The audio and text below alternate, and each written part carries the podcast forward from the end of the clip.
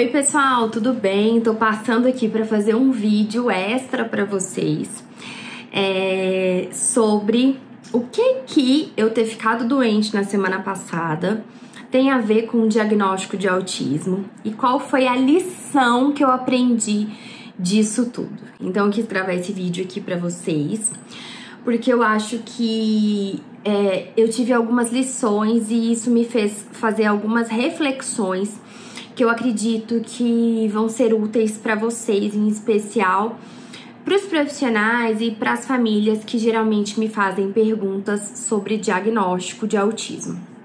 Deixa eu começar contando a historinha de como que eu fiquei doente na semana passada. Bom, na semana passada, a partir de terça-feira, no período da tarde, eu comecei a me sentir mal, né? Mais ou menos ali na hora do almoço eu comecei a me sentir mal e comecei a sentir muita fraqueza. Muita fraqueza, muita náusea, muita indisposição. Bom, achei que fosse que não fosse nada, que fosse uma indisposição normal, tava passando mal normal, nenhum motivo assim é, aparente não. Bom, beleza.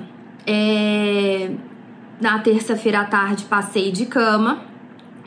Na quarta-feira eu acordei muito mal, já me sentindo muito fraca, tá? É muito, muito fraca mesmo. E à medida que o dia foi passando, eu só fui piorando.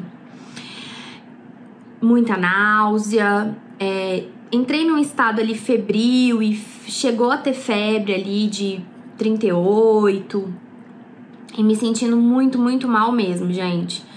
Eu, assim, é, não me lembro de ter ficado tão mal como eu fiquei na semana passada por outra coisa que eu tenha passado. E eu, claro que sei, sou ciente de todo o momento que nós estamos vivendo de pandemia. E mesmo estando só em casa, trabalhando no home office, saindo pouquíssimas vezes, quem me acompanha sabe, sabe até que eu não gosto de sair de casa é, eu poderia sim ter sido contaminada. Bom, o que, que eu fiz? Na própria